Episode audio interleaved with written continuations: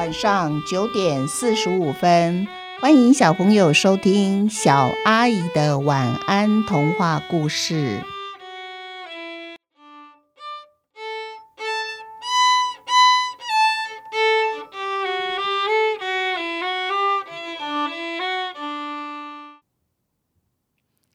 真假卤蛋下集。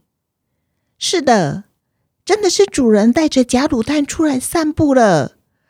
卤蛋高兴的马上冲到他们前面，又叫又跳的，把主人和假卤蛋都吓一大跳呢。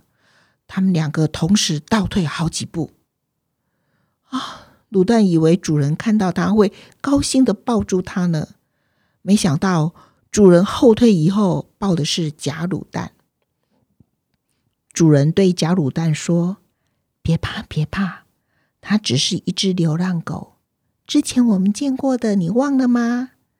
今天它虽然叫起来有点大声，不过啊，之前我给它吃过肉条哦，它很温和，不会对你怎样。没想到那只假卤蛋居然假装害怕，全身发抖。卤蛋一看呐、啊，一肚子怒气，开口就对它大骂：“你这颗假卤蛋！”你根本是白煮蛋，还假装自己是卤蛋，假惺惺霸占我的名字，快把我的主人还给我！项圈脱下来啦！假卤蛋满脸无辜的转过头看着主人，主人一把就把他抱了起来。我抱住你了哦，不要怕，不要怕。还有你呀，你这只流浪柴犬。怎么几天不见你，你变坏了呢？你干嘛凶我们家卤蛋呐？他和你都是柴犬呢，说不定你们还有亲戚关系哦。你呀，一定是跟其他流浪狗学坏的。我本来还打算带肉条请你吃呢。卤蛋一听主人这么骂他，低下头掉眼泪了。因为他没想到主人已经认不得他，而且还这么大声骂他。以前主人很少骂他的。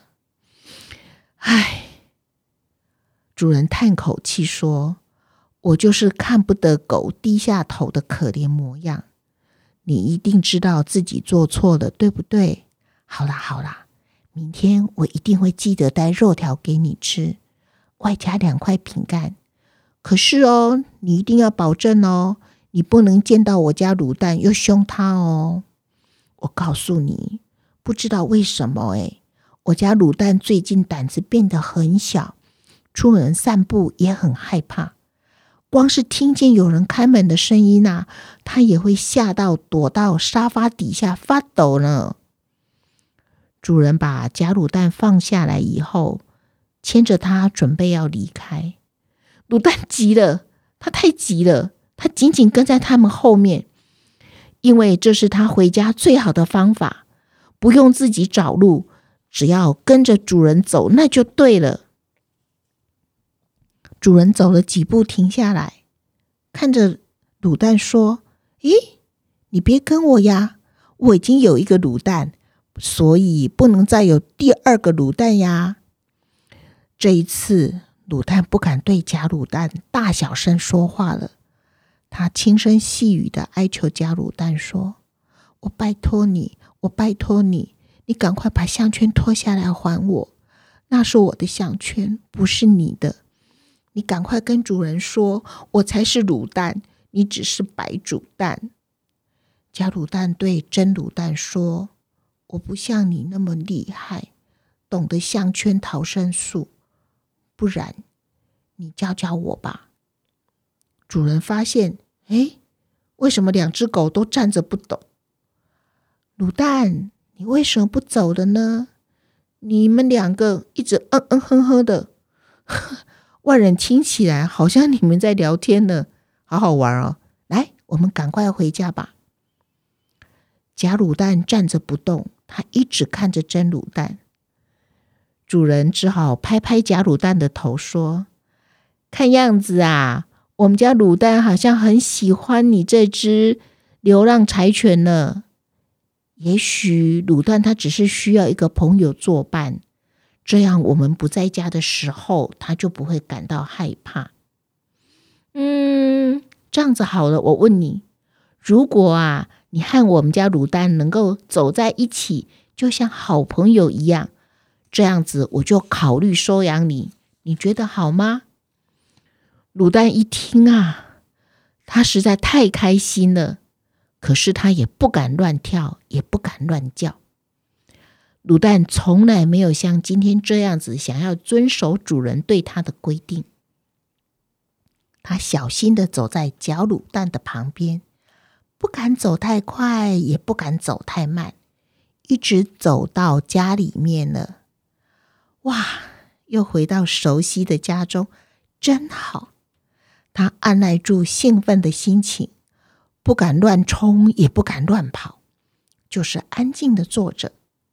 主人看到了，拍拍他的头说：“哎呀，原来你也是又乖又听话嘛，而且很懂规矩。哎，为什么你的主人不要你呢？真是的。可是我已经有一个卤蛋了啊，如果要把你留下来。”你该叫什么名字才好呢？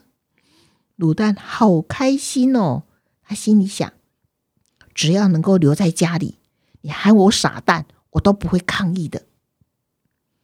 因为卤蛋知道，只要有了名字，就代表可以留在家里了。